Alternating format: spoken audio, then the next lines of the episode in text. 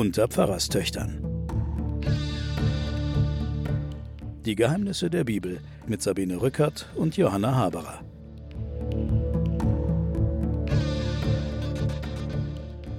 Liebe Hörerinnen und Hörer, willkommen zu den Pfarrerstöchtern und den Geheimnissen der Bibel. Mir gegenüber sitzt meine Schwester Johanna Haberer, Theologin, Professorin der Theologie. Hallo Sabine. Und ich bin Sabine Rückert, stellvertretende Chefredakteurin der Zeit. Wir haben jetzt die ganze Heilsgeschichte oder Unheilsgeschichte, je nachdem, des Volkes Israel erzählt und uns darüber unterhalten. Und jetzt endet diese Geschichte, jedenfalls was eine chronologische Fortführung der Volksgeschichte angeht. Das Volk Israel war ja erst geteilt, hat sich jetzt in alle Winde zerstreut, wurde erst von den Assyrern und dann nochmal von den Babyloniern verschleppt. Und das ist jetzt die Lage. Jetzt wendet sich die Bibel auch von einer Chronologie ab. Es geht jetzt dann weiter. Wir befinden uns jetzt auf der Seite 518 meiner Einheitsübersetzung. Jetzt würde es weitergehen, wenn wir der Bibel folgten, mit den Büchern Esra und Nehemia, das heißt mit der Rückkehr der Juden in ihr altes Land. Ja, das gibt wieder vor eine Art Geschichtsschreibung. Ja, aber auch die versandet ja bald wieder. Ja, die hält ja auch nicht durch. Und dann gibt es jede Menge Exilgeschichten. Und die werden, obwohl sie eigentlich jetzt kommen müssten, werden die hinten dran geklebt. Also ich kann die Offenbarungen der verschiedenen Propheten, die ja zum Teil vorexilisch, währendexilisch und nachexilisch prophezeit haben, auch die werden getrennt von diesen Geschichten erzählt. Wir haben natürlich jetzt, seit wir im 19. Jahrhundert und im 20. Jahrhundert die historische Exegese gemacht haben, haben wir ganz klare Vorstellungen davon, wann diese Bücher entstanden sind. Ja. Deswegen ordnen wir sie in unserem Kopf so ein bisschen nach Entstehungszeit. Ja. Daran hat sich aber die hebräische Bibel überhaupt nicht gehalten, weil die andere Formen von Entstehungszeit im ja. Kopf hatten. Und die hat natürlich auch Sachen zusammengefasst, ja. die wir nicht hier so in dieser Form durchgehen können. Also zum Beispiel alle Propheten. Ja. Die hat alle Propheten in einen großen Topf geworfen. Die großen Propheten unterscheidet man von den kleinen Propheten. Hintereinander sind die großen Propheten, was da sind Jesaja, Jeremia, Ezechiel und komischerweise zählt auch noch Daniel, das war eigentlich ein kleines Buch zu den großen Propheten. Mhm. Und dann gibt es das sogenannte Zwölf-Prophetenbuch. Mhm. Das ist ein Prophetenbuch in der hebräischen Bibel, Mhm. in dem zwölf Propheten Genau. zusammengefasst Ist ja sind. hier in meiner Bibel auch so. Diese Propheten, deren Leben wird ja auch nicht erzählt, Nö. sondern nur ihre Offenbarungen. Das heißt, wir würden jetzt eine Offenbarung nach der anderen hier unseren Lesern zumuten. Na, das widerspricht dir. Du bist äh, lieber die Erzählerin. ja, genau, aber die haben ja auch alle dieselbe Offenbarung. Also so ähnliche Offenbarungen. Aber ich will nur ganz kurz, bevor du jetzt loslegst, denn es wird vor allem dein Auftritt sein in dieser Folge. Bevor du loslegst, wollte ich nur sagen, wir können die Propheten so, wie sie da stehen, unseren Hörerinnen und Hörern nicht zumuten, sonst hört uns am Schluss überhaupt keiner mehr zu. Und deswegen müssen wir eine Auswahl treffen. Wir werden immer wieder auf sie zurückkommen, aber wir können jetzt nicht eine riesen Prophetenstrecke machen, denn da schaltet dann irgendwann mal jeder ab, weil er sagt, das habe ich alles schon hundertmal gehört. Ich habe sogar in einem wissenschaftlichen Buch in der Vorbereitung auf diese Folge hier, da hat ein Wissenschaftler geschrieben, ich kann Ihnen jetzt die ersten elf Kapitel des Jesaja, wo eigentlich alles drin steht, was er zu sagen hat, nicht im Einzelnen referieren. Am besten lesen Sie sich's durch, lesen Sie sich's mehrfach selbst durch. Ja, also das können wir jetzt unseren Hörerinnen und Hörern auch empfehlen. Man kann sich das stückweise durchlesen, aber für so einen Podcast ist es nichts. Aber als Information können wir sagen, wie gesagt, es gibt die großen Propheten, lange Bücher, Jesaja, Jeremia, Ezechiel und dann, weil einfach die Hebräer anders datiert haben, die haben gedacht, der Daniel gehört dazu, haben sie den Daniel auch noch zu den großen Propheten gezählt. Obwohl das eigentlich gar kein richtiges Prophetenbuch ist, da werden wir noch drauf kommen.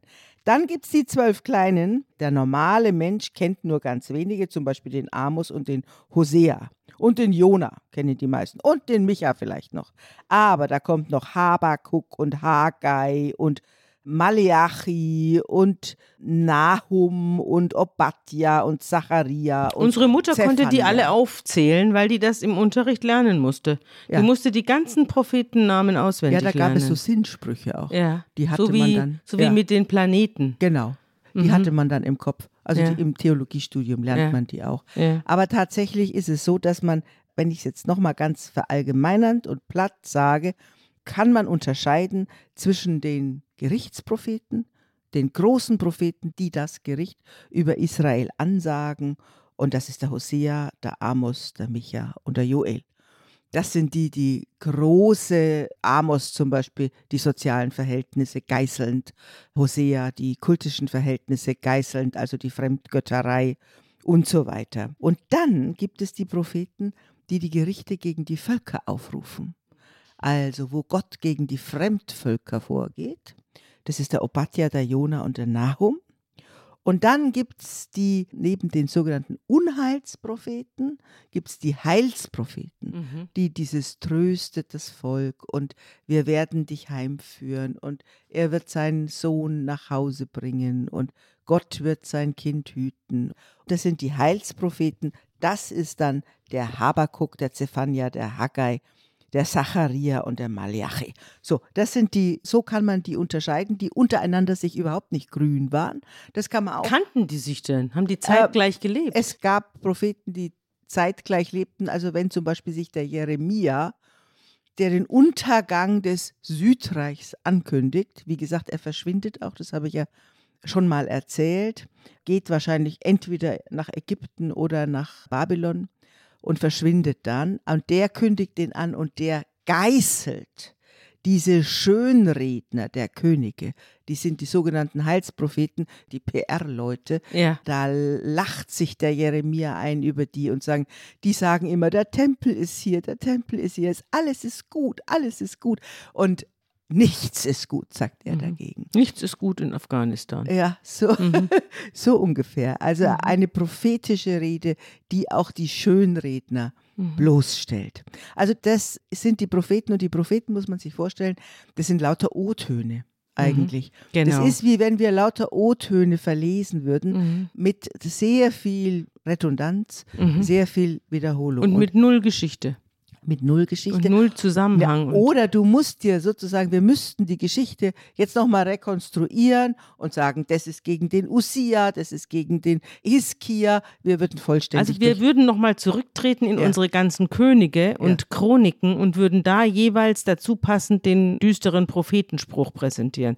Also das wollen wir aber nicht. Ja. Denn wir haben genug Propheten auch schon gehört, die da aufgetreten sind und allerhand Feuer vom Himmel beschworen haben. großer Elia, der Ja, Elisha. Genau, das haben wir doch alles schon, ben haben wir alles schon und so. gehört. Mhm. Dass es da noch weitere gab, die noch rumgeschimpft haben, das brauchen wir jetzt ehrlich gestanden nicht. Erzähl mir was über den Jesaja. Wir kommen ja jetzt zum Jesaja. Jesaja war ja auch ein Zeitgenosse dieser letzten Könige, die wir da beschrieben haben.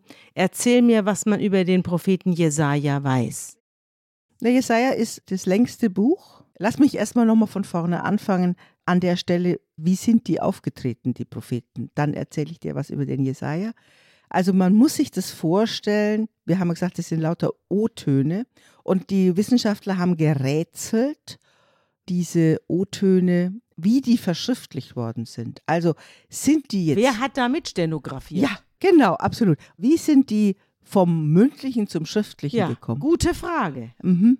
Und inzwischen also die aktuelle These ist, dass man nicht sagen kann, es ist erst gesagt worden, mitnotiert und dann aufgeschrieben worden und dann tradiert worden, sondern das muss man sich so vorstellen, dass die einzelnen Wörter rausgehauen worden sind von diesen Propheten, dann gemerkt worden sind, dann vielleicht aufgeschrieben worden sind, dann wieder aufgeführt worden sind, dann verändert worden sind. Deswegen ist die ganze Auslegung der Prophetenbücher ein wahnsinnig schweres Werk, weil es dauernd überarbeitete Dinge sind. Zwei Fragen. Kann es denn nicht sein, dass die Propheten das selber aufgeschrieben haben, so wie wir eine Rede aufschreiben, bevor wir sie halten? Frage Nummer zwei. Du sagst, die sind aufgeschrieben und wieder aufgeführt worden. Kann es nicht sein, dass der Prophet selber die dann wieder aufgeführt hat oder wurden die von Dritten wieder aufgeführt, so wie man heute ein Theaterstück aufführt, das man nicht selbst geschrieben hat? Bei deiner Frage sind wir jetzt schon eigentlich beim Propheten Jesaja, an dem man das alles klar machen kann. Der Prophet Jesaja, der hat wahrscheinlich gelebt zwischen 730 und 701, also zum Untergang des Südreichs Stimmt. datiert. Hier steht bei mir in meinen Fußnoten, die ich jetzt mal anfüge, der Prophet Jesaja hat wirklich gelebt und wirkte in Jerusalem. Im Jahr 739 vor Christus wird er in den Tempel berufen. Die letzten Worte, die von ihm überliefert sind, kann man in das Jahr 701 vor Christi datieren. Jo. Er hatte eine Frau, die als Prophetin bezeichnet wird. Ja, genau. Man nimmt an, er ist eine historische Figur. Mhm. Man nimmt an, er kommt wahrscheinlich aus einem Königshaushalt. Aha. Nimmt man an, er hat Zugang sowohl zum König als auch zum Tempel. Mhm. Er selber bezeichnet sich an keiner Stelle als Prophet übrigens. Er sagt immer, meine Gattin ist Prophetin. Er selber bezeichnet sich nicht als Prophet. Aber ein normaler Prophet, ein Prophet, wie er damals aufgetreten ist, hat Auditionen oder Visionen, also sieht Bilder oder hört Stimmen, hört Also Gottes Stimme. psychiatrische Erscheinungen würde man heute sagen. Ja, es gibt auch Leute, die sagen, es sind gefährliche Leute gewesen, die mit ihrem Irrsinn die Leute in die, also sehr aufgeklärte, moderne Mhm. Zeitkritiker Mhm. sagen, das sind gefährliche Leute, aber die vergleichen dann die Propheten auch gleichzeitig mit Marx, Karl Marx oder Ja. so. Also äh, Na, Leute, aber wenn einer Stimmen hört oder Gestalten sieht, die nicht da sind, der geht heute zum Arzt. ja, also man hat auf jeden Fall damals, wenn du die Qualität der Texte dir anschaust, wir werden ja vielleicht welche hören, dann kann man das nicht mit einem Arzt heilen. Das Mhm. sind, man kann sie eher mit sind Dichtern, fantastisch. mit Dichtern und Poeten Ja, vergleichen. Die haben auf jeden Fall, Aber es gibt ja auch viele große Schriftsteller, die auf einem Grad gewandert sind zwischen Ja. Wahnsinn und Genie. Also, das stimmt. Also dieser Jesaja, den haben wir in dreifacher Form, wenn man so will. Wir haben einen Jesaja, der historisch war und dessen Texte etwa bis zum Kapitel 39, 1 bis 39 gehen.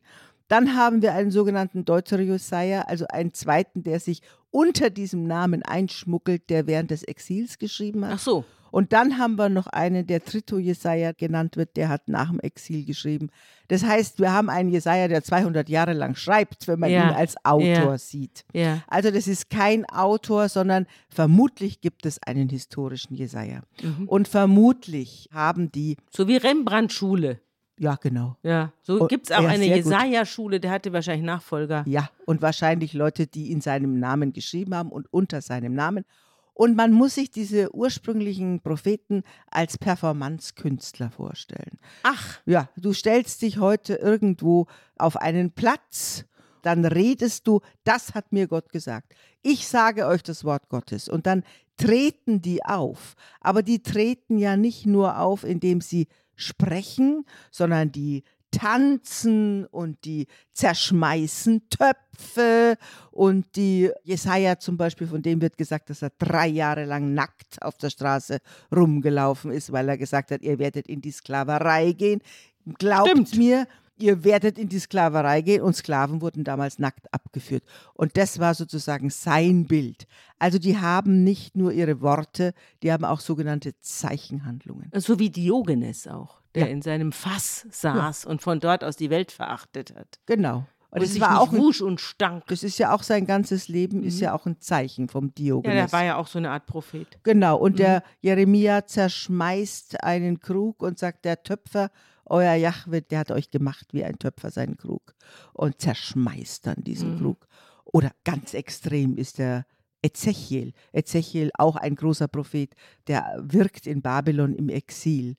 Und dem sagt Gott, du musst mal deine Haare dritteln, also tu mal dein Haupthaar in drei Teile teilen den einen Teil schneidest du ab und verbrennst ihn und den anderen Teil wirfst du in den Wind und den dritten, weiß ich gar nicht mehr, was er damit machen soll. Wahrscheinlich vergraben. Und dann ein ganz kleines bisschen, das tust du in dein Gewand hineinflechten. Das ist der Rest, der bleibt von Israel. Also es wird, Der rannte dann kahlköpfig rum ja, und, und, hat gesagt, so wie Ja. mein Kopf, so wird Ja. die Stadt Ja. Jerusalem aussehen. ja, so oder so wird das Volk Israel sein. Ein Teil wird getötet sein, ein Teil wird in alle Winde verweht sein und nur ein ganz kleiner Teil wird vielleicht zurückkommen oder überhaupt überleben. Mhm. So. Und das heißt, diese Zeichenhandlung, wir kennen sie im Neuen Testament auch, zum Beispiel die Fußwaschung Mhm. oder die Salbung der Maria Was Magdalena. bedeutet denn die Fußwaschung? Der Jesus zeigt sich demütig gegenüber seinen Jüngern. Mhm. Am grünen Donnerstag ist es das große Ja. Zeichen. Der Papst wäscht ja dann auch den Obdachlosen zum Teil in Rom die Füße, zeigt sich als Diener. Oder zum Beispiel Pilatus in der äh, Wäscht Passion sich die Pfoten. wäscht sich Ich die wasche Pfoten. meine Hände in Unschuld. Ja, das sind alles Zeichenhandlungen. Und diese Propheten zeichnen sich eben nicht dadurch nur aus, dass sie auftreten, öffentlich. Es gibt auch Theorien, dass sie erstmal ihre Worte in einem kleinen Kreis geübt haben. Mhm. Aber was du auf jeden Fall diesen Texten entnehmen kannst, sie sind szenisch geschrieben, sie verändern die Sprecher und da weißt du, da kann vielleicht ein anderer auch gesprochen haben. Mhm. Es kann eine Art theatralische, attisches Drama, Mhm. attische Tragödie Mhm. kann das sein, also so Mhm. ähnlich wie es in Griechenland gewesen Ja. ist. Ja? Man hat was zu hören, man hat was zu sehen. Wir sagen das synästhetisch. Es werden alle, alle Sinne Angesprochen. angesprochen, Mhm. damit es ein Ereignis wird. Ja, so also die hatten ja damals kein Netflix und die Nö. hatten auch kein Fernsehen oder Hörfunk oder Podcast. ja. Die haben natürlich sich interessiert für Leute, die ihnen was aufgeführt haben. Ja. Und wenn da einer Töpfe zerschmeißt, nackt Ja. rumrennt und tanzt, da wäre ich auch Das ist wie hingegangen. modernes Theater, Ja. ehrlich gesagt. Und mich hat es auch erinnert, seit Romane so gerne verfilmt werden, Ja. schreiben ja die Romanciers Die schreiben schon halbe Drehbücher. und diese halben Drehbücher, die hast du praktisch in diesen ganzen Jesaja-Büchern. Man muss sich die dramatisch vorgestellt waren. Vielleicht hat er selber es aufgeführt, Mhm. indem er verschiedene Rollen übernommen hat. Mhm. Vielleicht gab es auch unterschiedliche Sprecher in Mhm. späterer Zeit. Diese Dinger wurden ja immer wieder aufgeführt. Mhm.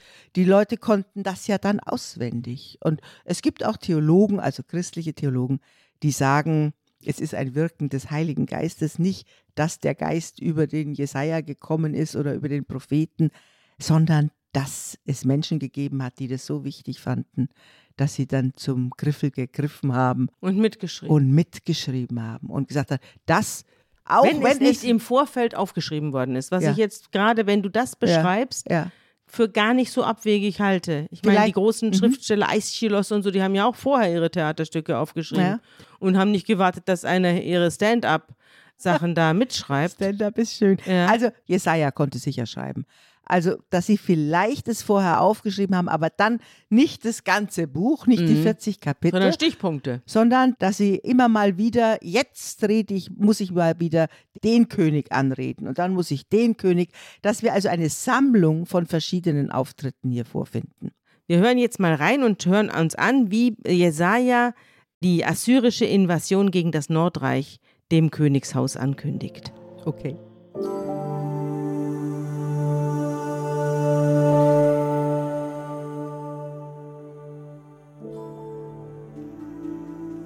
Darum ist der Zorn des Herrn entbrannt über sein Volk, und er hat seine Hand ausgereckt wider sie und sie geschlagen, dass die Berge bebten und ihre Leichen lagen wie Kehricht auf den Gassen. Bei all dem hat sein Zorn sich nicht abgekehrt, seine Hand ist noch ausgereckt. Er wird ein Feldzeichen aufrichten für das Volk aus der Ferne und pfeift es herbei vom Ende der Erde. Und siehe, eilends und schnell kommen sie daher. Keiner unter ihnen ist müde oder strauchelt, keiner schlummert noch schläft. Keinem geht der Gürtel auf von seinen Hüften und keinem zerreißt ein Schuhriemen. Ihre Pfeile sind scharf und alle ihre Bogen gespannt. Die Hufe ihrer Rosse sind hart wie Kieselsteine und ihre Wagenräder sind wie ein Sturmwind. Ihr Brüllen ist wie das der Löwen und sie brüllen wie junge Löwen. Sie wüten und packen den Raub und tragen ihn davon und niemand rettet. Und es wird über ihnen wüten zu der Zeit wie das Wüten des Meeres. Sieht man dann die Erde an, siehe, so ist sie finster vor Angst und das Licht ist durch Wolken verfinstert.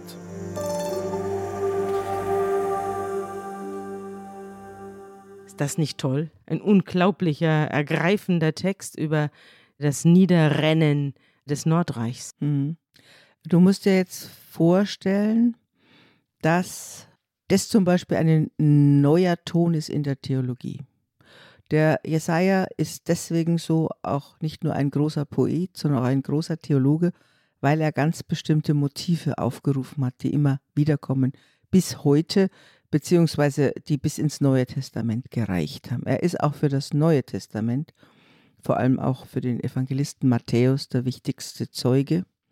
Und einer dieser Gedanken ist, Gott, haben wir ja öfter schon drüber gesprochen, dass der Gott, der Allmächtige über die ganze Welt, dann im Exil entstanden ist, anmoderiert von Jesaja weil Jesaja sich vorgestellt hat, dass Gott die ganzen riesigen Völker von wo auch immer. Er pfeift die Völker herbei vom Ende der Welt. Wie Hunde. Wie Hunde und damit sie das kleine Israel platt Ja, genau.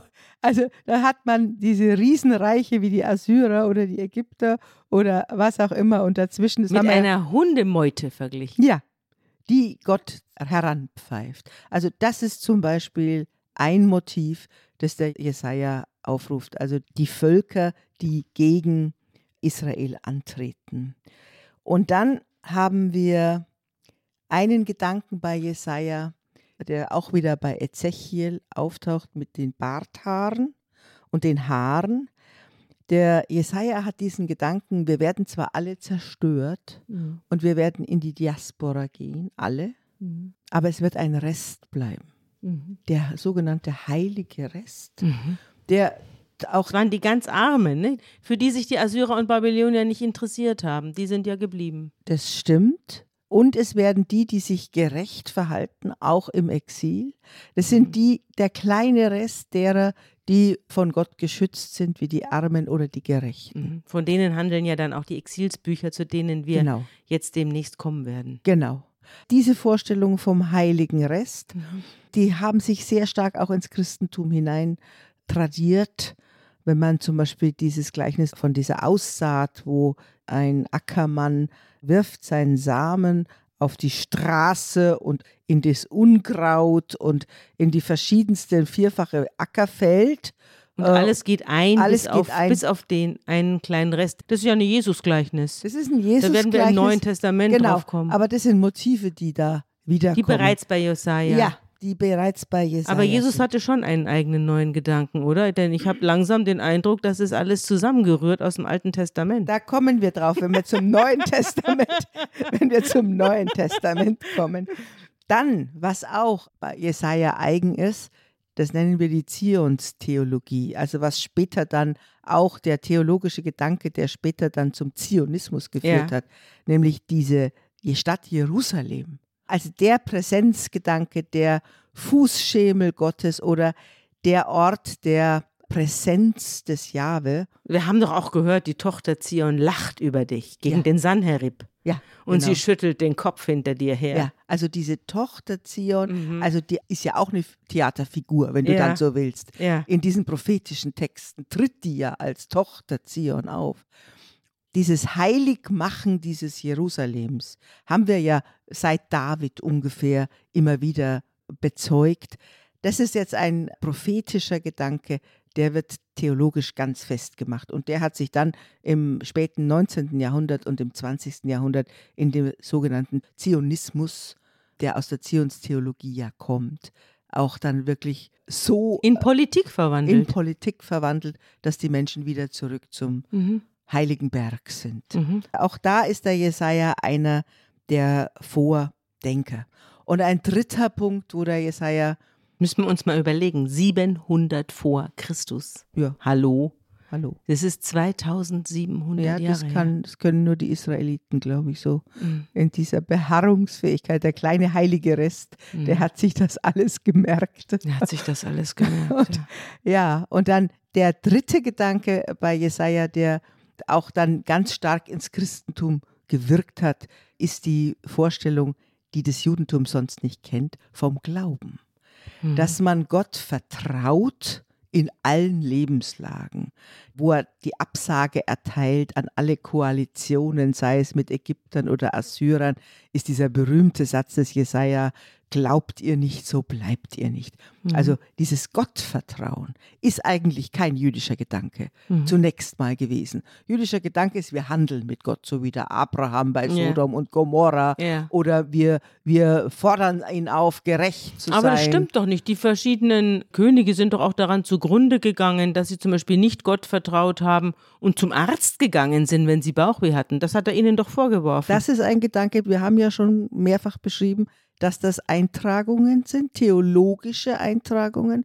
Und die kann man sozusagen zum ersten Mal festmachen mhm. beim Jesaja. Mhm. Als einem Theologen, der sagt, Gottvertrauen und Glauben an Gott. Wir haben den Abraham wird ja auch als der große Glaubende, der an das große Volk glaubt, ja. beschrieben. Ja. Also das heißt, dieses Motiv, wo Gott nicht geopfert wird, damit er lieb ist, mhm.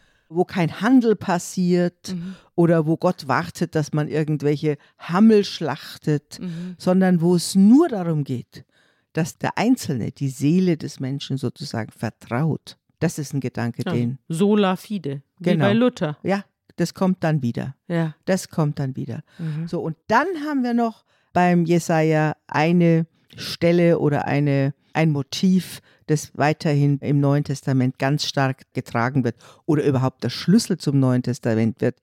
Das ist die Erwartung eines Friedensreichs mhm. und die Erwartung eines gerechten Königs. Aber jetzt fangen wir erstmal an mit der Berufung des Jesaja. Ja. Wollen wir uns die anhören? Das wollen wir gerne.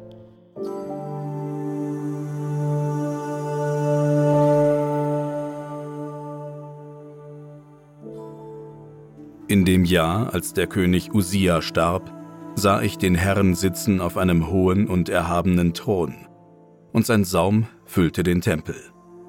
Seraphim standen über ihm, ein jeder hatte sechs Flügel. Mit zweien deckten sie ihr Antlitz, mit zweien deckten sie ihre Füße, und mit zweien flogen sie. Und einer rief zum andern und sprach, Heilig, heilig, heilig ist der Herr Zebaoth, alle Lande sind seiner Ehre voll. Und die Schwellen bebten von der Stimme ihres Rufens, und das Haus ward voll Rauch. Da sprach ich, Weh mir, ich vergehe, denn ich bin unreiner Lippen und wohne unter einem Volk von unreinen Lippen. Denn ich habe den König, den Herrn Zebaoth, gesehen mit meinen Augen. Da flog einer der Seraphim zu mir und hatte eine glühende Kohle in der Hand, die er mit der Zange vom Altar nahm und rührte meinen Mund an und sprach, Siehe, hiermit sind deine Lippen berührt, dass deine Schuld von dir genommen werde und deine Sünde gesühnt sei. Und ich hörte die Stimme des Herrn, wie er sprach, Wen soll ich senden? Wer will unser Bote sein? Ich aber sprach, Hier bin ich, sende mich. Und er sprach, Geh hin und sprich zu diesem Volk. Höret und verstehet's nicht. Sehet und merket's nicht. Verfette das Herz dieses Volks und ihre Ohren verschließe und ihre Augen verklebe, dass sie nicht sehen mit ihren Augen, noch hören mit ihren Ohren, noch verstehen mit ihrem Herzen und sich nicht bekehren und genesen. Ich aber sprach, Herr, wie lange? Er sprach, bis die Städte wüst werden, ohne Einwohner, und die Häuser ohne Menschen, und das Feld ganz wüst daliegt. Denn der Herr wird die Menschen weit wegführen, so dass das Land sehr verlassen sein wird. Auch wenn nur der zehnte Teil darin bleibt, so wird es abermals kahl gefressen werden. Doch wie bei einer Terebinte oder Eiche, von denen beim Fällen noch ein Stumpf bleibt.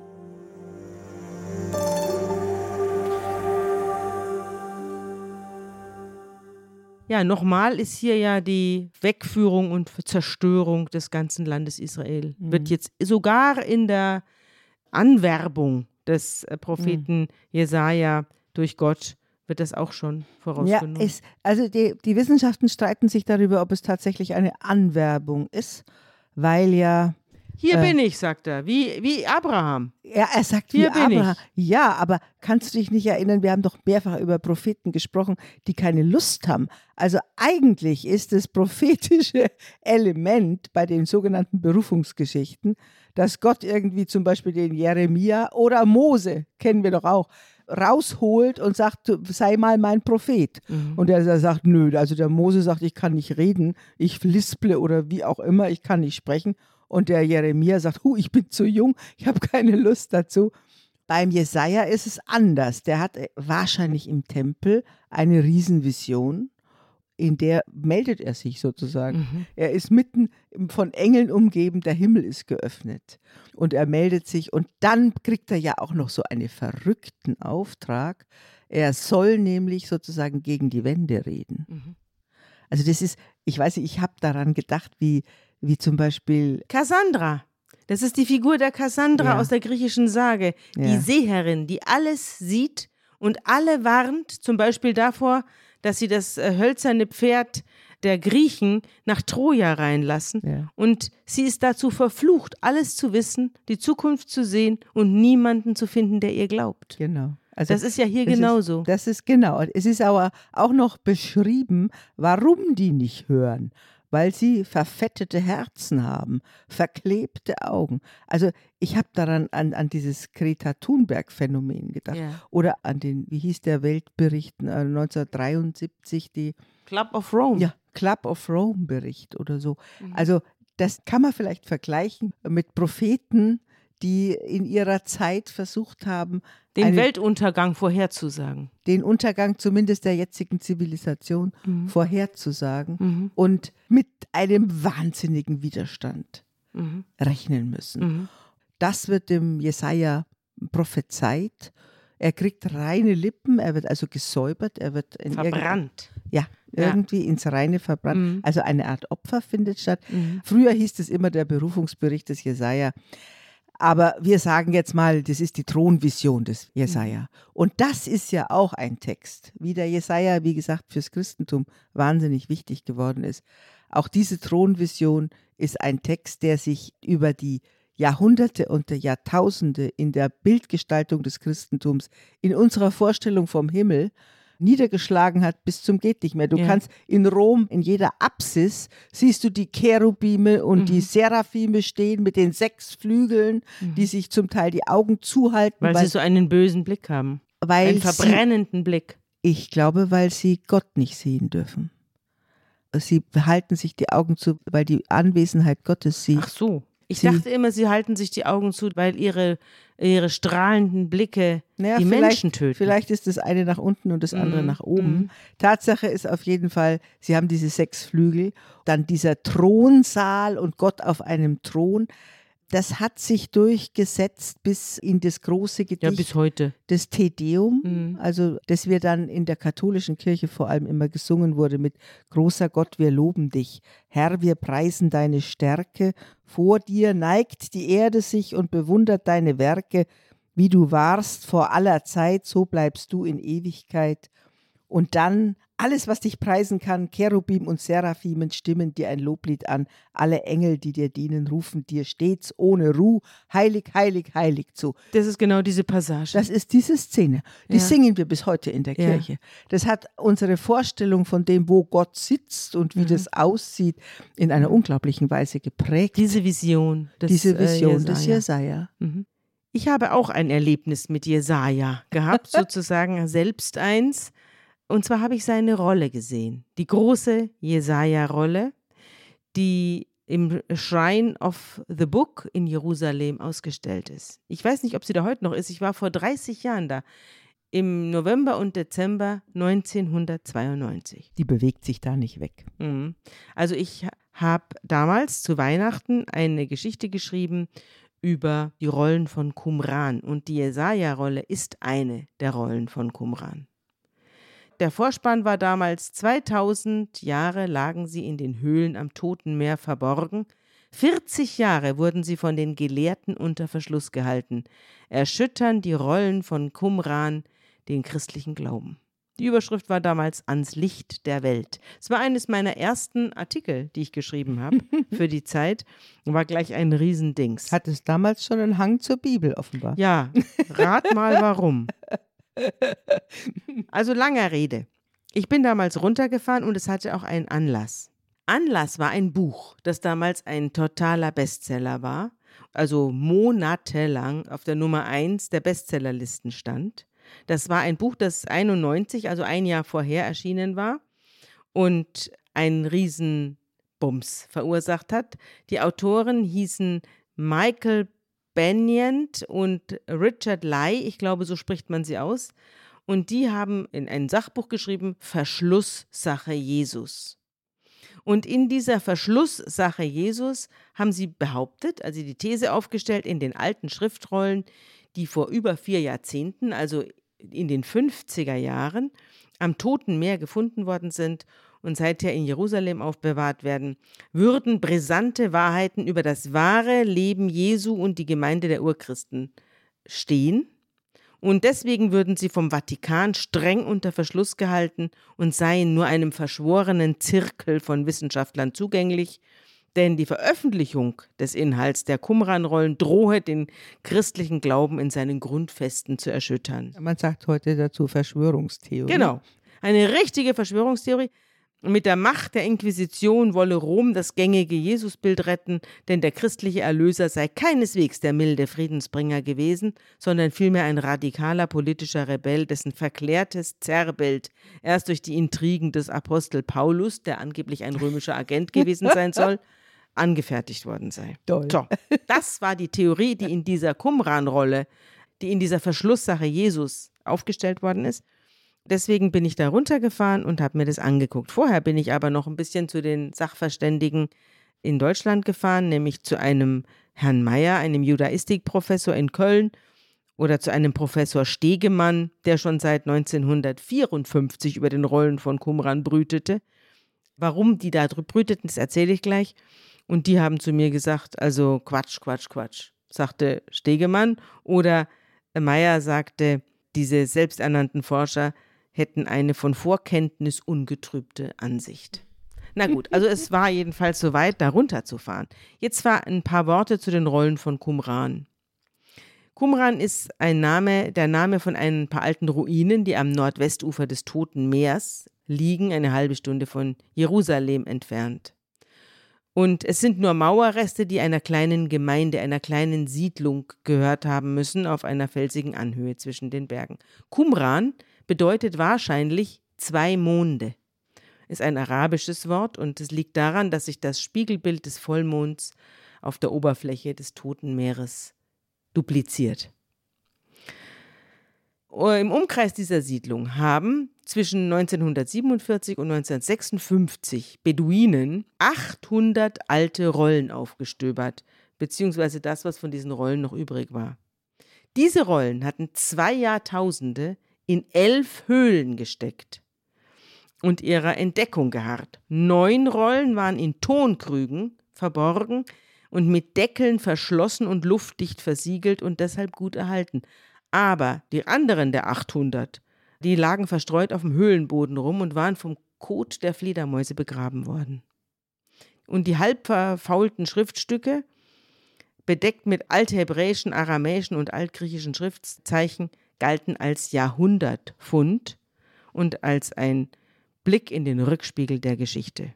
Und was ganz wichtig war für die Theologen, sie tragen Licht in die zwischentestamentliche Periode, zwischen 400 vor Christus und 68 nach Christus, also in die zwischentestamentliche Periode zwischen dem Alten und dem Neuen Testament. Und da hast du auch jetzt gerade die entscheidenden Sprachen aufgezählt, Hebräisch, Aramäisch und Griechisch. Ja. Das heißt, die haben in drei Sprachen Texte gefunden und dann auch Varianten von Texten, wie sie zum Beispiel in der aramäischen Version anders geklungen haben als in der hebräischen oder in der griechischen. So ist es. Die ältesten Schriften, die es überhaupt gab. Und deshalb hat man auch, steht auch hier in meiner aktuellen Bibel immer wieder in den Fußnoten, korrigiert nach Qumran. Die Septuaginta hat man korrigiert nach dieser Vor- nach dieser Urschrift, die Genau. man dann in Qumran gefunden hat. Septuaginta, die griechische Übersetzung. Ja. ja. Also es ging vor allem um die Zeit, in der geistesgeschichtlich das Christentum vorbereitet wurde. Und deswegen war das so interessant. In den Rollen findet man drei Themen. Das einmal, und das, jetzt sind wir bei Jesaja, die ältesten Kopien der heiligen Texte aus dem Alten Testament, die man je zu Gesicht bekommen hat. 30 Psalmenrollen, das Buch Jesaja gleich 20 Mal. ja. Das Buch Jesaja 20 Mal. Die haben nur geschrieben, diese Leute. Wer das war, komme ich gleich drauf. Dann das Deuteronomium, also das fünfte Buch Mose, 27 Mal. Ein wichtigstes Buch, ja. Achtmal das Buch Daniel, zu dem wir noch kommen Mhm. werden. Und die älteste Bibelhandschrift stammt aus dem dritten Jahrhundert vor Christus. Zum anderen fanden sich da Texte, die nicht in die hebräische Bibel aufgenommen worden waren. Es gibt ja ein Kanon, in dem die wesentlichen Texte aufgenommen worden sind. Wir besprechen hier auch noch ein paar Texte, die nicht aufgenommen worden sind, sondern nur in die katholische Version, kommen wir aber auch noch dazu. Also Schriften, die nicht in die hebräische Bibel aufgenommen worden sind, also apokryphe Schriften oder anonyme Autoren. Und die dritte und aufregendste Textvariante war ein Dokument des religiösen Lebens dieser rätselhaften jüdischen Sekte, denn genau das mhm. war es, eine jüdische Sekte, die da in Qumran sich zurückgezogen hatte von der Welt und dort fieberhaft Bibel abgeschrieben hat. Ein Archiv? Ein Archiv und es war Zeugnisse über ihre Gottesfurcht, ihre Zukunftshoffnung und die schrecklichen Visionen vom Untergang der Welt auch wieder. Mhm. Es sind Aufzeichnungen der vernichteten Gemeinde von Qumran. Diese Dinge hat man gefunden und jetzt kam die Politik. Also die Beduinen hatten das aufgestöbert und zwar waren so freundlich, das zu melden. Ja, waren ja. freundlich. Was wollten sie auch mit unter Fledermausgut begraben? Ja, wollten Dingsbums. vielleicht ein bisschen Kohle haben. Ja, hm. haben sie vielleicht auch bekommen. Das mhm. weiß ich nicht. Ich, soweit ich weiß, ist ein Hirtenjunge irgendwo reingefallen. Ja, genau. In ein Loch. Mhm. Und da haben sie dann auch gleich noch den Jungen und noch ein paar Rollen rausgezogen. also jedenfalls am 14. Mai 1948 waren die gefunden worden. Und da stand Palästina noch unter britischem Mandat. Da gab es Israel noch nicht. Da haben sich dann amerikanische und israelische Wissenschaftler an die Entzifferung der Schriften gemacht und haben ihre Ergebnisse in den folgenden Jahren veröffentlicht. Und der neu gegründete Staat Israel, der natürlich auf sein jüdisches Kulturgut stolz war, hat dann die bis in nach Amerika verschleppten Rollen wieder zurückgekauft und auf abenteuerlichen Wegen gesammelt. Und seit 1965 werden die meterlangen mit säuberlichen Buchstaben beschriebenen Lederbahnen in diesem Shrine of the Book in Jerusalem ausgestellt. Ich war da, es ist so ein dämmeriger, kreisrunder Saal und versetzt den Besucher in das Innere eines Tontopfs. Das ist der Sinn dieser Sache. Und in der Mitte die sieben Meter lange Jesaja-Rolle in einer kreisrunden Vitrine. Da kann man drumherum gehen. Und der Archäologe, der das damals alles beaufsichtigt hat, war Magen Broschi. Mit das war also, auch gesprochen. Es war eine Rolle, die war aus Leder aus Häuten, aus Tierhäuten. Genau. Ja, also nicht aus Papyrus, sondern aus Tierhäuten. Aus Tierhäuten. Mhm. Und er sagte mir eben, dass der Qumran-Rausch relativ rasch verflogen sei nach dem Auffinden dieser Rollen. Und er sagte zu mir, den orthodoxen Juden sind sie einerlei, nicht religiöse Juden sind sie egal. Staat und Ministern sowieso, nur Forscher interessieren sich manchmal dafür Touristen und ein paar alte, sentimentale Juden auf der Suche nach den Wurzeln Israels. Also er hat das relativ runtergespielt, mhm. was in seinem Museum da zu besichtigen ist. Der Witz aber war, dass im Ostteil Jerusalems, nur wenige Kilometer entfernt, die Überbleibsel der restlichen Rollen, mehr als 100.000 Qumran-Fragmente, gehütet wurden. Und die waren nach dem 2. Juni 1900 49 gefunden worden. Und das biblische Land war jetzt geteilt, nämlich Ostpalästina. Und Qumran und der arabische Osten Jerusalems waren jetzt in die Hoheit Jordaniens übergegangen. Okay, also das gehörte dann nicht Israel, sondern die, Eben, sondern die, die hatten, Schnipsel, so die gehörten den Palästinensern. Die Schnipsel gehörten jetzt nicht den Palästinensern, sondern dem Staat Jordanien. Ja, okay. Und so haben sich dann also parallel seit 1949 parallel nebeneinander her zwei völlig getrennte Qumran-Sammlungen etabliert. Hier die großen vollständigen Handschriften im israelischen Westteil Jerusalems und dort im streng abgetrennten arabischen Ostteil der Stadt haben sich dann im Laufe der Jahre ein Berg von Puzzleteilchen angesammelt und die wurden im Rockefeller Museum verwahrt und mhm. warteten darauf, zusammengesetzt zu werden. Und dort hat man sie aufbewahrt in stählernen Truhen. Die waren, als ich da war, immer noch im Keller. Du musst dir das als kleine, winzige, fragile Kleinodien vorstellen. Die waren dazwischen Gase gebettet und manche waren einen halben Meter lang, aber die allermeisten waren winzig. Die Beschriftung konnte man nur durch die Infrarotfotografie überhaupt erkennen. Also so Millimeterfitzel. Ja, waren so wie mhm. Daumennagel. Die meisten waren so groß wie ein Bonbonpapier. Okay. Und dort wurde dann die Luftfeuchtigkeit und die Raumtemperatur wurden elektrisch gemessen und jetzt. Man hatte noch keinen Computer, man hatte noch keine Mustererkennung und ähnliches. Also das heißt, man musste das händisch machen, alles. Genau. Ich habe einen Archäologen gesprochen, der sich mit diesen Sachen ausgekannt hat. Der hat mir dann erstmal einen alten Läusekamm gezeigt, mit dem die Bewohner von Qumran sich die Haare gekämmt haben. Und da hat er unter dem Mikroskop noch ein paar verschimmelte Parasiten entdeckt. Das hat er mir auch gezeigt, bevor wir dann zu den Qumran-Rollen gingen. Und da hat er mir eben erzählt, dass die einfach die Schnipsel erstmal haben rumliegen lassen, die Forscher damals. Dann haben sie am offenen Fenster, lagen die da in der Sonne. Dann haben sie sie zum Teil mit Tesafilm zusammengepappt, haben dabei gequalmt, Kaffeetassen und Wodka-Gläser standen, die haben da getrunken dabei, äh, standen da randvoll. Daneben ging mal auch mal das eine oder andere, kippte mal um. Also man ging da sehr locker damit um in den 50er Also das Jahren. ist aber, man muss sagen, das ist ein 50.000er Puzzle. ja, Ja, ungefähr kann man Millionen, so, Millionen ja, Puzzle. Millionen Puzzle. Ja. Es wurde ein internationales Team bestellt vom jordanischen Amt für Altertümer. Die haben sich aber nicht an die Juden gewandt, mit denen sie ja verfeindet waren, sondern haben sich an Wissenschaftler aus der christlichen Ecke gewandt, also an Bibelforscher und Okay. Archäologen gewandt, die sich mit sowas auskannten. Das war ein Dominikanerpater, Roland de Vaux hieß der. Der hat diese Gruppe gegründet im Rockefeller Museum, die sich zur Entzifferung der Manuskripte eingefunden hat. Dann waren die Dominikanerpatres der katholischen École Biblique in Ostjerusalem. Dann Also darf ich mal dazwischen fragen? Ja. Glaubst du, dass die Auswahl dann die Verschwörungstheorie Ja, ausgemacht pass auf, da komme Also- ich gleich drauf. Das erkläre ich dir gleich. Die kamen aus Frankreich, Amerika, England und Deutschland. Niemand kam aus Israel. Es waren drei Katholiken, ein Protestant, ein Presbyterianer, ein Anglikaner und ein Atheist, null Jude. Das war die Zusammensetzung. Wem gehört das Erbe? Ja, aber die, das war ja ein jüdisches Erbe, nicht? Also da haben sich aber jetzt nur die Christen dran gesetzt.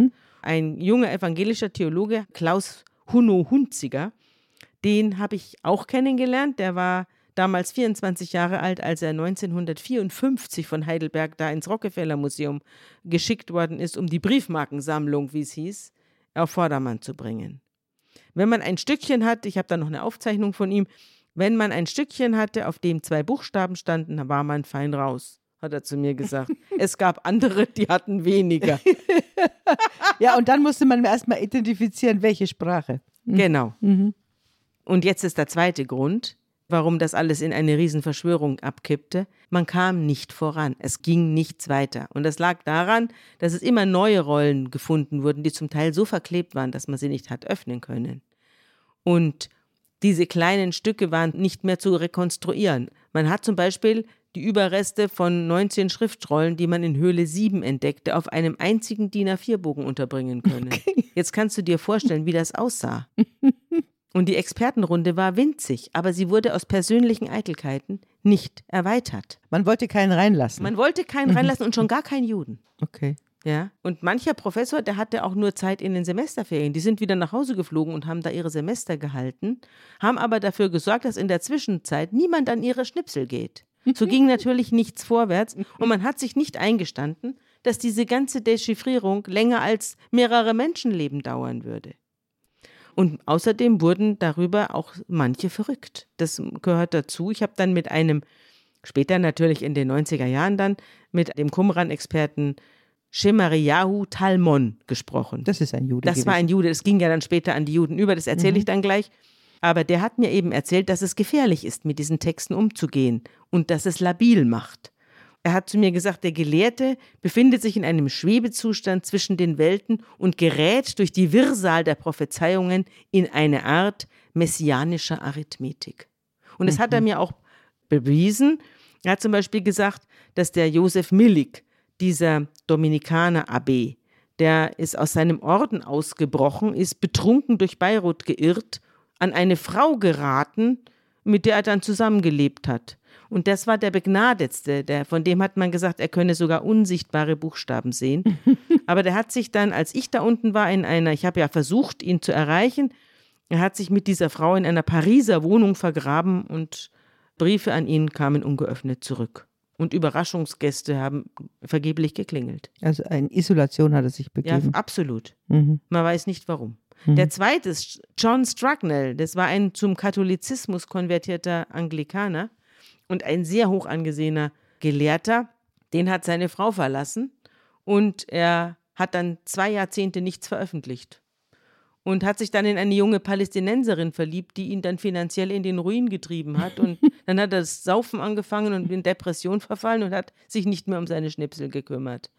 Oder John Allegro, das war der Atheist, der verfiel auch dem Alkohol und den Drogen und verfasste vor seinem Tode wirre Aufsätze, in denen er den Ursprung des Christentums auf Halluzinationen infolge von Pilzvergiftung zurückgeführt hat. Also jedenfalls, es ging nichts weiter. Die Leute gerieten alle in Krisen und draußen war das Publikum und fragte sich, was steht eigentlich in diesen Rollen ja, du musst drin? dir mal vorstellen, unter was für einer wahnsinnigen Erwartung die stehen. Schon allein das kann einen ja verrückt Ja. machen. Und dann stehst du vor einem, wie auch immer, Millionenpuzzle-Ding Genau. und kommst nicht weiter. Hm. Und dann kamen zwei Wissenschaftler.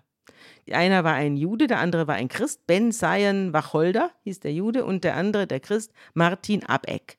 Und die haben sich mit Hilfe eines Computers in die Qumran-Konkordanz reingebohrt und haben daraus aus dem Stichwortverzeichnis die Texte zusammengebaut ja, toll. und haben dann das veröffentlicht, was die für geheim gehalten haben. Mhm. Als Jahrhundertskandal wurde das bezeichnet, dass man diese Fragmente eingebunkert hat. Und die Wissenschaftler haben gesagt, nein, nein, der Zugang zu den Originalen war erstens Ehrensache und zweitens kann der Atemhauch eines Menschen schon diese Dinge zerstören. Klammer Aha. auf, nachdem wir sie im Ja. Ventilator haben liegen lassen. Sie haben nur ausgewählten Forschern dann Zugang eröffnet. Und das alles hat dazu geführt, dass ein gewisser Robert Eisenman, ein amerikanischer Orientalist von der Universität Kalifornien, dem riss die Hutschnur. Und der hat dann die Theorie aufgestellt, die von niemandem geteilt wurde, weder von Juden noch von Christen noch von sonst wem, aber mit der stand er allein. Der hat die Theorie aufgestellt, die Qumran-Siedler wären die frühen Christen gewesen. Das wären frühe Christen gewesen und ihr Anführer, von dem stauernd in ihren eigenen Texten die Rede ist, der sogenannte Lehrer der Gerechtigkeit, sei identisch mit Jakobus, dem Leiter der Urgemeinde, und der Apostel Paulus sei der große Gegenspieler dieses Jakobus Ja, gewesen. das haben wir alle noch als Theorie im, in den 70er Jahren im Theologiestudium ja, ich gelernt. bin aber hier in den 90er Jahren. Ja. Da hat er das ja, verzapft ist ein, ja. Und er hat auch die meisten Schriftrollen 200 Jahre jünger datiert, damit sie in seine Theorie passen. Mhm. Und alle haben gesagt, das ist totaler Unfug. Also alle, die mit denen ich gesprochen habe. Er hat aber eben dieser Theorie aufgeholfen, dass, Dass es eine ähm, Verschwörung ist. dass es eine Verschwörung ist. Mhm. Und weil die Fachleute ihn nicht ernst genommen haben, hat ein Wissenschaftler zu mir gesagt, hat er die Medien genutzt und die stürzen sich dankbar auf die Jesus-Theorie und die angebliche Sabotage durch die Wissenschaftsverschwörer und den Vatikan. Ja, weil dieser Lehrer der Gerechtigkeit natürlich, du hattest es schon mal angedeutet, gar kein friedlicher Bergprediger ist, Ja, sondern, sondern eher so ein, ein radikaler Sektierer. genau. Aber die Radiokarbontests haben bewiesen, dass diese Texte lange vor Christi Geburt verfasst worden sind und weder Jesus noch irgendeiner aus dem Neuen Testament wird darin auch nur andeutungsweise oder verschlüsselt erwähnt. Jeder, der sich mit der Materie beschäftigt hat, hat das gewusst. Und trotzdem wollten die Verschwörungstheorien nicht sterben. Es hat natürlich auch was mit der katholischen Kirche zu tun, nicht? Die irgendwie jetzt der Missbrauchsskandal über Jahre werden dann- alles unter immer der. Deckel und immer unterm und immer unterm Teppich, ja. So einem Gesinnungssaurier mit seiner traditionellen Abscheu vor unliebsamen Wahrheiten traut man natürlich alles zu, auch dass er die Akten der ersten Christen unterschlägt. Also, wer waren die Bewohner von Qumran? Die Bewohner von Qumran waren Essener. Essener heißt zu Deutsch die Frommen. Das war eine fundamentalistisch rigorose jüdische Sekte im antiken Judentum. Im hellenistischen Judentum, ja. Genau. Mhm. Sie haben sich 150 vor Christus zusammengetan, um streng nach den Vorschriften Mhm. der Tora zu leben. Und sie sind geflohen vor einer Welt, die durch und durch profanisiert war und hellenistisch-heidnischen Einflüssen unterworfen. Genau. Im Tempel zu Jerusalem wurde zum Beispiel zu dieser Zeit dem griechischen Zeus ebenfalls geopfert. Mhm. Und die jüdischen Riten und Feiertage, ja sogar der Sabbat, waren abgeschafft. Mhm. Das muss man sich vorstellen. So sah das aus 150 vor Jesus. Und der Regent, der gleichzeitig auch hoher Priester war, hat sich an den Tempelschätzen vergriffen.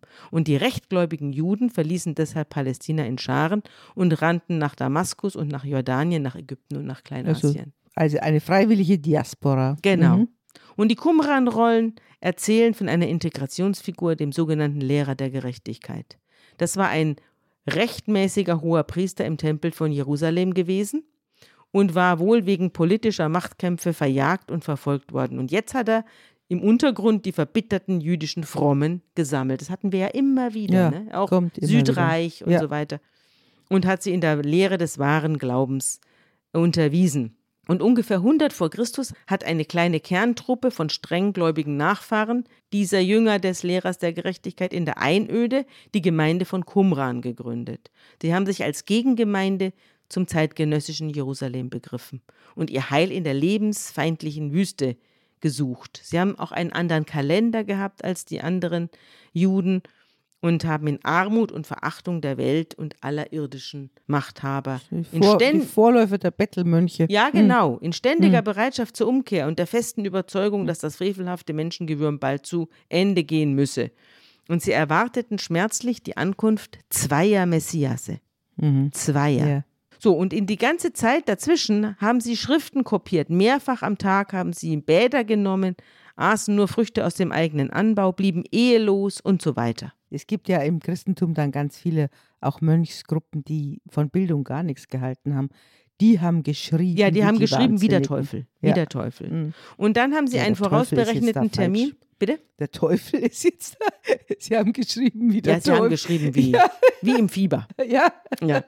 Als der vorausberechnete Termin des Weltuntergangs ereignislos verstrichen ist, da waren sie natürlich not ernüchtert. amused. Not amused und ernüchtert und wühlten in den Prophetenschriften des Alten Testaments und haben alle Verheißungen auf sich bezogen. Und dieser Wissenschaftler, der Qumran-Experte Shemarian Talmon, hat zu mir gesagt, es war wie das Warten auf Godot in der Wüste. Sie fieberten in akuter messianischer Erwartung und es geschah nichts. Furchtbar. Ja, Mhm. furchtbar. Und dann kam das Ende aber doch, und zwar 68 nach Christus, durch die Römer. Mhm. Und bevor die 70 den Tempel von Jerusalem zerstört haben, haben Mhm. sie vorher die aufsässigen Widerstandsgruppen der Juden im ganzen Land ausgerottet. Genau. Und zwar war das der Vespasian Genau. unter dem Kommando des Vespasian. Und der schlug sein Lager in Jericho aus und hat die ganze Umgebung von Aufständischen gesäubert und bei der Gelegenheit hat er die kleine Qumran-Siedlung offensichtlich platt gemacht. die und haben aber vorher noch alles verbuddelt. Die haben vorher noch alles in ihre Tontöpfe getan und in die Höhlen verfrachtet. Dann weiß man nicht mehr, was aus ihnen geworden ist. Die Essener haben das dann nicht überlebt. Dir musst du dir vorstellen, was die sich gedacht haben, was sie sich denken würden, wenn sie dann mitgekriegt hätten, dass es 2000 Jahre später Ja, Wahnsinn. Ne? ausgebuddelt wird. Wahnsinn. Wahnsinn, oder? Ja, von ihnen verliert sich jede Spur. Übrig geblieben ist eben die Gemeinschaftsordnung von der, der Lehre von, vom Licht und der Finsternis zum Beispiel. Die hatten so ein dialektisches Weltbild. Sie hatten Gemeinderegeln, also minutiöse Vorschriften für Verhalten. Dann hatten sie die Damaskusschrift voller Prophezeiungen über das Schicksal Israels. Eine Hymnenrolle, die Gottes allumfassende Vorsehung preist. Eine Kriegsrolle, in der die Essener die letzte große Schlacht des Lichts gegen die Finsternis Es heraufbeschwören. kommt dann später in so einer christlichen Abzweigung, der sogenannten Gnosis, Ja. kommt das dann Kommt wieder. das dann wieder? Ja, nicht? kommt wieder. Erhält sich als Strom. Ja. Mhm. Das hatten sie. Und es Mhm. war also alles blutig und so weiter, aber in Wirklichkeit, das war alles Theorie. Mhm. Die haben niemandem was getan, Mhm. diese Essener.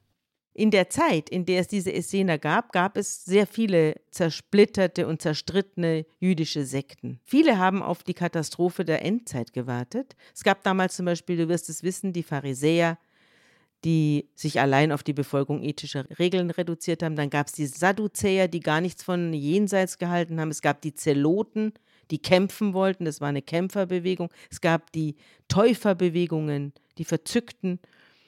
Und immerzu gab es Propheten, die irgendwen um sich sammelten und behaupteten und Das oder Ende ist und oder nahe. behaupteten, dass sie auch sie seien selbst der Messias. Da gab es auch jede Menge, Ja. die sich als Gottessohn bezeichnet haben. Und auch unter anderem unser Jesus. Wie ist denn die Geschichte dieser Ausgrabung und dieser Verschwörungstheorien und so heute oder wie ist es ausgegangen? Ausgegangen ist es dadurch, dass auch durch diese öffentliche Misstrauensbekundung, dass natürlich die Entzifferung dieser Schriften an die, an die äh, jüdischen Wissenschaftler übergegangen ist. Okay. Und die Christen haben das aber nicht gut gefunden, sondern die haben das bekämpft. Und das fand ich dann doch sehr erstaunlich, dass man nicht gemeinsam sich an die Arbeit gemacht hat, sondern da antisemitische Vorurteile äh, mitgeschleppt hat. Und erst Anfang der 80er Jahre wurde dann das christliche Monopol auf die Qumran-Fragmente langsam aufgegeben und die ersten jüdischen Wissenschaftler durften da mittun an den jordanischen Texten. Und dem Druck der jüdischen Gelehrten ist es dann auch zu verdanken, dass heute überall Fotografien oder zu dieser Zeitpunkt dann Fotografien und Überbleibsel von den Überbleibseln der Qumran-Rollen öffentlich waren. Die 40 Jahre währende wissenschaftliche Ruhe hat der Emanuel Toff, der Leiter der Arbeitsgruppe, ein Jude, zu mir gesagt. Also zu dem Zeitpunkt, als ich da war, arbeiteten 55 christliche, jüdische und atheistische Forscher an den Schnipseln und wollten sie dann bis zur Jahrtausendwende übersetzt haben. Ob ihnen das gelungen ist, das weiß ich nicht. Aber ich weiß, dass die großen Wissenschaftler der ersten Stunde, also der Roland Devon, der John Strucknell und andere, sich geweigert haben, die Buchstaben nochmal anzugucken, als Juden an der Sache beteiligt wurden. Gerade John Strucknell hat sich eigentlich mit den Juden immer sehr gut verstanden, aber als sie dann an der Entzifferung der Texte mitgemacht haben, da hat er dann in der Tel Aviver Zeitung Haaretz ein Interview gemacht, das war so voller Unverschämtheiten und Verachtung für das Judentum, dass er aus der Gruppe ausgeschlossen worden ist. Also es gab einfach eine, eine große Zerwerfung zwischen den christlichen Wissenschaftlern der ersten Stunde. Darauf hat natürlich Robert Eisenman sich auch bezogen, als er seine Theorie veröffentlicht hat, dass da ein anderer Jesus drin steht. Denn er hat damals der Jerusalem Post gesagt, können wir dem historischen Urteil solcher Leute trauen? Sind sie, wir wirklich so naiv, zu glauben, dass der Hass nicht ihr Verständnis der Texte beeinflusst. Und auch der Shemariahu Talmon hat zu mir gesagt, der jüdische Staat, die Renaissance des Judentums ist bei ihnen unerwünscht. Es sollte aussterben. Aber entgegen allen Hoffnungen ist es nicht untergegangen. Die Erkenntnisse aus den Qumran-Rollen bleiben davon unbeeinflusst, aber von den Forschern, die aus der Kirche kommen, konnten wir keine Liebe erwarten. Dass sie auch verrückt geworden sind und zu saufen angefangen haben. Ja. Du kannst im Grunde genommen den ganzen Schnitt, der vom Übergang vom Judentum zum Christentum mhm. in der Welt passiert ist, in der damaligen Welt ja. passiert ist, der ist durch diese Leute durchgegangen. Ja. Der ist immer genau. noch da. Genau. Sie haben sich mit da. dieser Schnittstelle befasst. Und, und ich habe einen jüdischen Professor, den habe ich jetzt mhm. übersprungen in meiner ja. Erzählung, habe ich kennengelernt. Der war so hin und her gerissen. Der hieß David Flasser mhm. und der hat sich auch sehr mit den Qumran-Rollen beschäftigt und lebte in Israel und den habe ich da besucht und der war so hin und her gerissen zwischen dem Judentum und dem Christentum, dass er innerlich völlig zerrissen war. Ja, und diese, was er, meint, davon halten soll. Diese Rekonstruktion der Essene zeigt ja auf jeden Fall so ein bisschen diese fiebernde Atmosphäre, in der der Jesus ja. dann aufgetreten ja. ist. Aber, und jetzt kommen wir nochmal zur Jesaja-Rolle. Der Jesaja ist natürlich die Autorität in der Voransage des Jesus, zumindest so haben es die Christen dann gelesen, mhm. Die den Jesus als den Messias identifiziert haben. Die haben die Texte, die der Jesaja geschrieben hat, wo er angekündigt hat, dass ein Friedensreich entsteht und ein Friedenskönig kommt, der ja. Immanuel, ja. Die haben das alles auf Jesus, den Christus, projiziert mhm. und auf ihn gedeutet. Also mhm. Also alles, was du gerade erzählt hast, ist ja der Streit um die Deutungshoheit, die wir ja auch schon durch die ganzen Schriften des Alten Testaments ja. beobachtet haben. Und jetzt also die Frage, wie wird die Gestalt des Jesus gedeutet? Und dafür ist der Jesaja der ganz große Zeuge. Ja. Und vielleicht magst du jetzt zum Schluss nochmal hören, auf diese Ankündigung des Friedensreichs. Ich finde das auch ein poetischer Welttext für alle Kriegssituationen, auch wie wir sie jetzt erleben. Das Volk, das im Dunkel lebt. Diesen Welttext, ich finde, den sollten wir als gutes Wort und als Verbeugung vor dem großen Jesaja uns Gut, anhören. Dann hören wir uns den jetzt an und verabschieden uns damit auch gleich von unseren Zuhörerinnen und Zuhörern und überlassen jetzt unserem Sprecher das letzte Wort. Ja.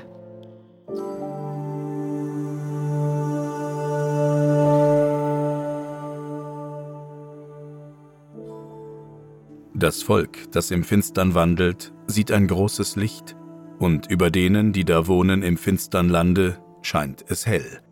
Du wächst lauten Jubel, du machst groß die Freude. Vor dir freut man sich, wie man sich freut in der Ernte, wie man fröhlich ist, wenn man Beute austeilt. Denn du hast ihr drückendes Joch, die Jochstange auf ihrer Schulter und den Stecken ihres Treibers zerbrochen, wie am Tage Midians. Denn jeder Stiefel, der mit Gedröhn dahergeht, und jeder Mantel, durch Blut geschleift, wird verbrannt und vom Feuer verzehrt. Denn uns ist ein Kind geboren, ein Sohn ist uns gegeben, und die Herrschaft ist auf seiner Schulter. Und er heißt Wunderrat, Gott Held, ewig Vater, Friede Fürst, auf dass seine Herrschaft groß werde und des Friedens kein Ende auf dem Thron Davids und in seinem Königreich, dass er's stärke und stütze durch Recht und Gerechtigkeit von nun an bis in Ewigkeit.